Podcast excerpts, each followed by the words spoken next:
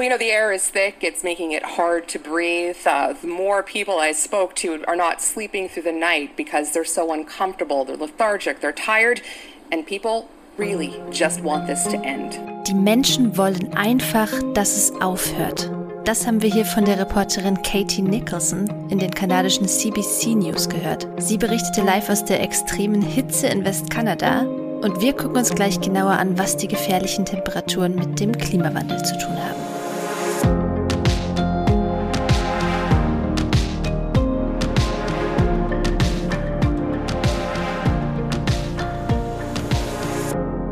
Ihr hört das Klima-Update, den Nachrichtenpodcast von Klimareporter, aktuell in Kooperation mit der Taz. Schön, dass ihr wieder dabei seid. Ich bin Christian Eichler und mache das heute mit Susanne Schwarz. Hallo. Hi Christian, in dieser Woche reden wir darüber, wie die EU ihr Geld für die Landwirtschaft verteilen will und gucken mal, ob das jetzt die Landwirtinnen bekommen, die besonders klimafreundlich sind. Dann sprechen wir über die krasse aktuelle Hitzewelle in Nordamerika und darüber, warum einige Länder des globalen Südens Probleme bekommen könnten, an der Weltklimakonferenz in Glasgow teilzunehmen. Das hat was mit der Impfstoffverteilung zu tun. Wir fangen an mit der Landwirtschaft. Ähm, da haben die EU-Staaten und das EU-Parlament sich am letzten Freitag geeinigt, ähm, wonach entschieden wird, welche Landwirtin da künftig welche Gelder kriegen sollen. Ähm, ein bisschen offizieller, aber auch ein bisschen komplizierter kann man sagen. Es ging um die Vergaberegeln in der gemeinsamen Agrarpolitik, kurz GAP. Die GAP ist der zweitgrößte Posten im EU-Haushalt. Ähm, da liegt also richtig, richtig viel Geld auf dem Tisch. Bis 2027 will die EU in diesem Bereich knapp 387 Milliarden Euro ausgeben. Aber vielleicht noch mal einen Schritt zurück. Was hat denn überhaupt unser Essen ähm, mit dem Klima zu tun? Das hat ja jetzt äh, keinen Auspuff oder Schornstein oder so, aber trotzdem ist es halt so, dass die Landwirtschaft maßgeblich zur Emission klimaschädlicher Gase beiträgt. In Deutschland zum Beispiel macht der Sektor laut dem Umweltbundesamt 8,2 Prozent der Treibhausgasemissionen aus. Und die sind da seit 1990 nur um 21 Prozent gesunken, während ganz Deutschland in diesem Zeitraum ja immerhin 40 Prozent geschafft hat. Man kann also sagen, die Landwirtschaft ist da besonders langsam. Und die Frage ist jetzt, was verursacht überhaupt Emissionen in der Landwirtschaft? Ähm, Gibt es unterschiedliche Sachen, die wir alle kennen, glaube ich. Also durch die Tierhaltung wird viel Methan freigesetzt. Das entsteht zum Beispiel beim Verdauungsprozess von Kühen. Ähm, beim Ackerbau entweicht Lachgas aus den Böden, unter anderem als Folge der Stickstoffdüngung. Teilweise spielt es auch eine Rolle, dass für die Landwirtschaft natürliche CO2-Senken zerstört werden, also zum Beispiel Moore oder Wälder. Und Außerdem ist es natürlich auch so, dass das auch immer eine Gefahr für die Artenvielfalt ist und die wiederum ist ja auch äh, eng verquickt mit dem Klima. Da haben wir ja auch schon öfter drüber gesprochen. Und deswegen will die EU die Landwirtschaft klimafreundlicher machen. Bisher hat das nicht so sonderlich gut geklappt.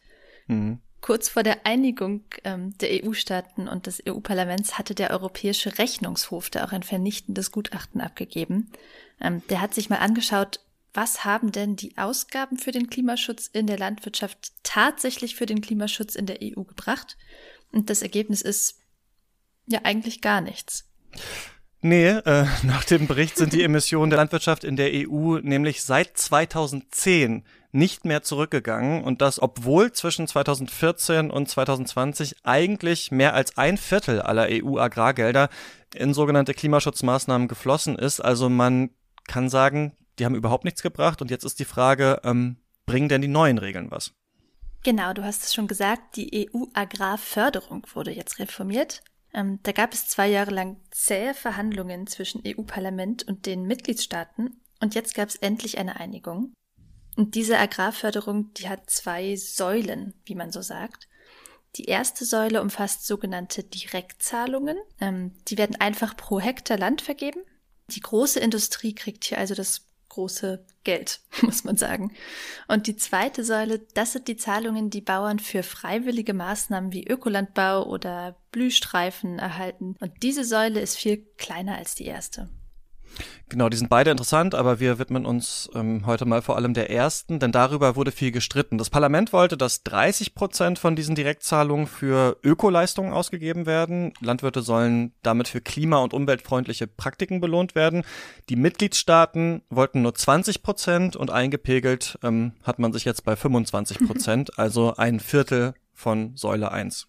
Das ist natürlich erstmal gut, dass es auch in Säule 1 nicht nur um die Flächengröße geht, sondern eben auch um die Bedingungen, die auf den Feldern und Äckern herrschen. Aber auch in dieser neuen Regelung sehen KlimaschützerInnen etliche Probleme. Erstens, sie kommt wohl erst 2023 so richtig, statt wie ursprünglich geplant 2021. Das liegt an den ewig langen Verhandlungen. Und äh, bis dahin ist sozusagen eine Übergangszeit und es reicht nur 20 Prozent ähm, für die Ökoleistungen auszugeben.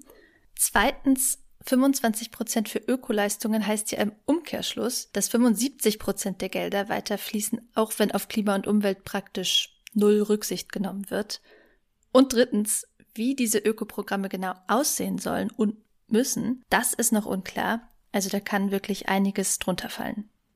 Ja, die Umweltverbände kritisieren, dass es bei den Umweltmaßnahmen so viele Ausnahmen gibt, dass man sich da quasi keine großen Hoffnungen machen braucht. Und auch ähm, WissenschaftlerInnen drängen schon lange auf einen tiefgreifenden Wandel. Und da muss man jetzt wohl sagen, da hat die EU wohl erstmal äh, ihre Chance vertan. Wir kommen jetzt zur Smalltalk-Sektion des Podcasts. Ähm, wie ist denn das Wetter bei dir in Leipzig? Äh, ich würde sagen, es drückt. Äh, heute Nacht war krasses Gewitter, morgens Regen, jetzt geht's gerade wieder, äh, sieht aber auch schon wieder so ein bisschen nach Regen aus. Hm, ja, hier in Berlin ist der Himmel auch grau und die Straßen nass. Kein Vergleich mehr zu der Hitzewelle neulich. Mittlerweile wissen wir vom Deutschen Wetterdienst, dass der Juni in Deutschland temperaturmäßig 3,6 Grad über dem Durchschnitt der Junis von 1961 bis 1990 lag. Das ist die Zeitspanne, die wir zurzeit standardmäßig ranziehen, wenn wir unser Wetter mit der Vergangenheit abgleichen. Aber noch viel krasser ist es zurzeit in Nordamerika, genauer im Westen von Kanada und im Nordwesten der USA. Da wird ja gerade ein Hitzerekord nach dem anderen geknackt. Und das sind echt Rekorde, die man lieber nicht erreicht hätte. An die 50 Grad wurden in dem kleinen Ort Lytton im Westen von Kanada gemessen in Kanada. ja, ich traue mich auch schon gar nicht jetzt hier eine genaue Zahl mit Nachkommastelle zu nennen, denn in den letzten Tagen gab es über Nacht immer wieder einen neuen, noch höheren Messwert. Auf jeden Fall wurden solche Temperaturen in Kanada noch niemals vorher gemessen. Der vorherige Rekord lag bei 45 Grad und wurde im Jahr 1937 erreicht. Auch schon viel, auch schon untypisch, aber eben nochmal deutlich unter den aktuellen Werten. Ja, und es ist schon erstaunlich, wenn man sich da so die Medienlandschaft anschaut und ähm, Bilder von glücklichen Menschen am Strand oder im Pool äh, sieht, denn das sind ja ja Temperaturen, die wirklich auch gefährlich sind, weil Hitze natürlich alle möglichen Verletzungen und Krankheiten begünstigt, also von Sonnenbrand über Thrombosen, Überhitzung, Herzschwäche ähm, bis zu Nierenversagen. Besonders groß ist das Gesundheitsrisiko für kleine Kinder, alte Menschen, für Leute, die entsprechende Vorerkrankungen haben. Das kann auch ähm, tödlich enden. In der betroffenen Region in Kanada wurden in den vergangenen Tagen tatsächlich auch schon hunderte Hitzetote gemeldet. Also ja, zur Bebilderung von diesem Extremwetterereignis wären wahrscheinlich Fotos von Krankenhäusern und Rettungswegen vielleicht angemessener. Ähm, und jetzt kommt hier, wie immer, die erwartbare Frage bei uns. Ich spiele mal kurz hier äh, Devil's Advocate. Hat das Ganze jetzt mit dem menschengemachten Klimawandel zu tun oder nicht? Du hast ja gerade schon gesagt, äh, der letzte Temperaturrekord in Kanada, diese 45 Grad, sind zum Beispiel von 1937, als jetzt von der Klimakrise eigentlich noch nicht so viel zu spüren war. Und außerdem ist Wetter ja auch nicht gleich Klima und so weiter. Also es könnte ja auch Zufall sein. Warum reden wir hier im Klima-Update jetzt darüber und überlassen das nicht einfach dem äh, Wetterbericht? Weil man bei Hitzewellen mittlerweile generell ziemlich sicher sagen kann, dass der Klimawandel in jeder einzelnen irgendwie drin steckt. Ähm, wir gucken uns mal zusammen die Klimawissenschaftslandschaft an. Und wenn man dann einen guten Überblick haben will, dann sind die Berichte des Weltklimarats IPCC eine gute Anlaufstelle ähm, weil das keine Einzelergebnisse sind oder Meinungen, sondern da mhm. tragen ganz, ganz viele WissenschaftlerInnen aus unterschiedlichen Fachrichtungen ihre Ergebnisse zur Klimakrise zusammen. Und im Sonderbericht zum 1,5 Grad Ziel von 2018 steht zu Hitzewellen zum Beispiel drin, dass wir mit hoher Zuverlässigkeit jetzt schon häufigere Hitzewellen in den meisten Regionen beobachten. Bei diesen IPCC-Berichten kriegt man auch immer ein gutes Gefühl dafür, was wir schon wie sicher wissen. Hinter manchen Aussagen steht zum Beispiel nicht hohe Zuverlässigkeit, wie hier, sondern mittlere oder geringe Zuverlässigkeit. Das heißt, beim Zusammenhang von Hitzewellen und Klimawandel können wir uns schon ziemlich sicher sein. Jemand, der das sehr genau weiß, ist die Klimawissenschaftlerin Friederike Otto. Die ist Professorin an der Uni Oxford. Leitautorin beim nächsten großen Sachstandsbericht des IPCC und übrigens auch im Herausgeberrat von Klimareporter. Genau, die ist eine der Koryphäen im Bereich der Attributionsforschung. Das ist ja dieser Strang der Klimawissenschaft, der sich eben genau damit auseinandersetzt, äh, herauszufinden, welchen Anteil der Klimawandel am Wetter hat. Ähm, denn grundsätzlich ist das natürlich richtig. Also Wetter ist chaotisch und auch früher gab es mal Wetterlagen, die auch jetzt mit dem Klimawandel eben häufiger oder stärker zu erwarten sind. Und ähm, Friederike Otto sagt, ich zitiere mal, bei Hitzewellen ist der Klimawandel ein richtiger Gamechanger. Also man kann mittlerweile davon ausgehen, dass jede einzelne davon durch unseren Treibhausgasausstoß und den daraus resultierenden Klimawandel wahrscheinlicher und intensiver gemacht wurde. Ja, ich verlinke euch mal einen Beitrag von ihr auf Klimareporter zu einer verwandten Studie in unseren Show Notes, wo ihr übrigens immer weiterführende Links zu allen hier besprochenen Themen findet.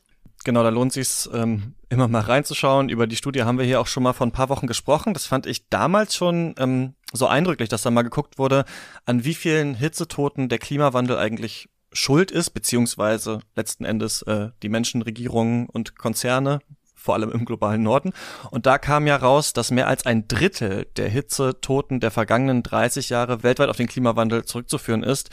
Also diese Krise, in der wir uns befinden, die tötet nicht vielleicht irgendwann mal ferne Generationen, sondern die hat schon längst getötet und tut es weiter.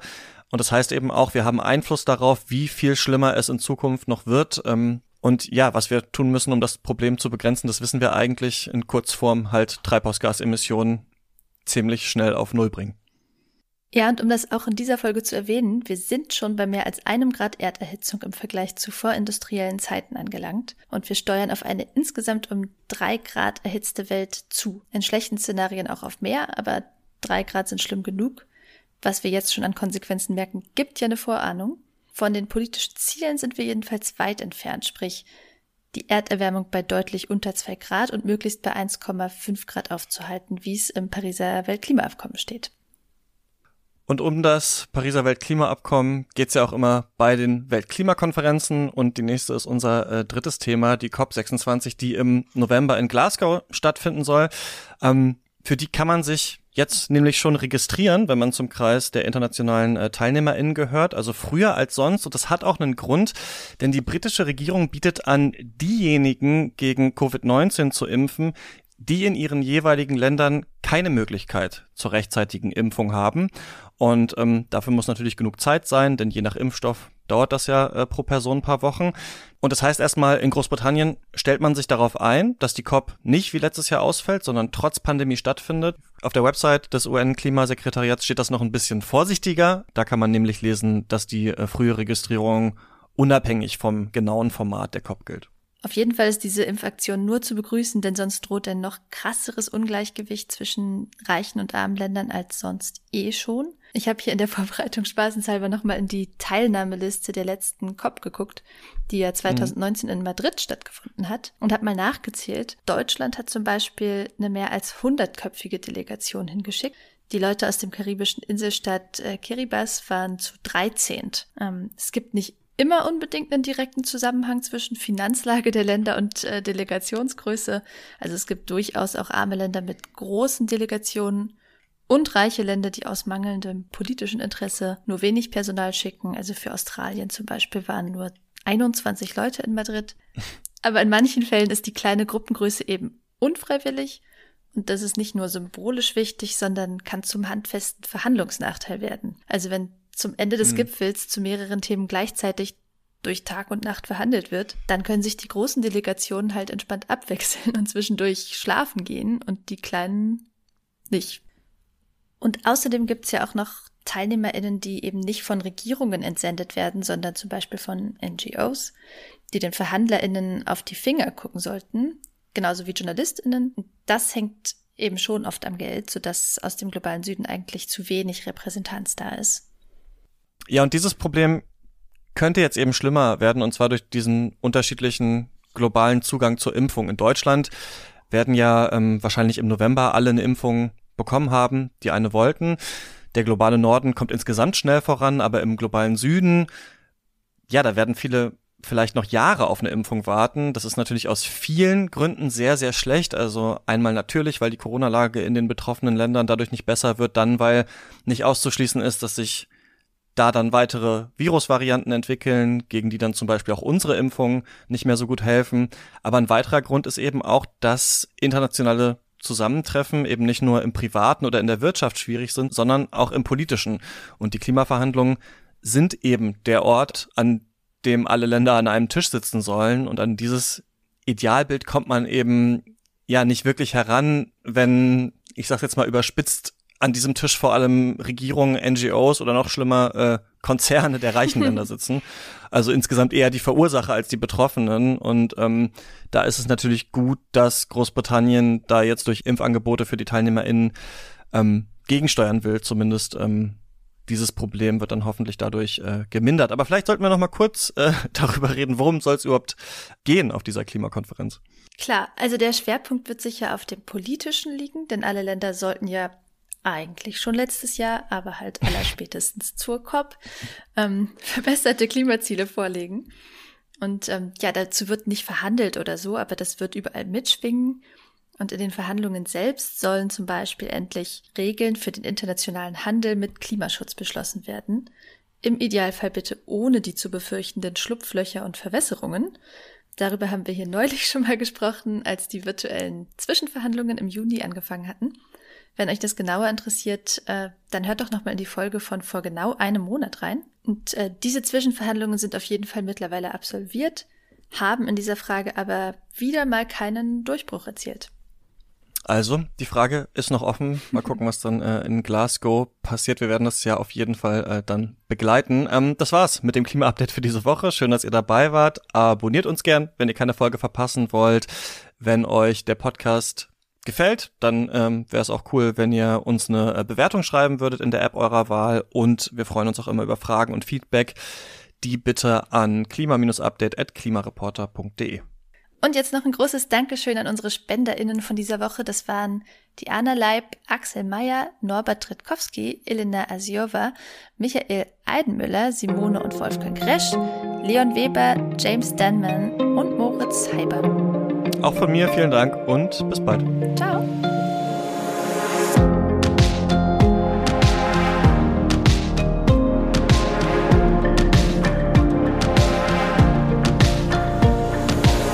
Das Klima-Update ist ein Projekt des Klimawissen e.V., zurzeit in Zusammenarbeit mit der Taz. Es wird im Wechsel produziert und moderiert von Christian Eichler, Sandra Kirchner, Susanne Schwarz und Lena Wirbar.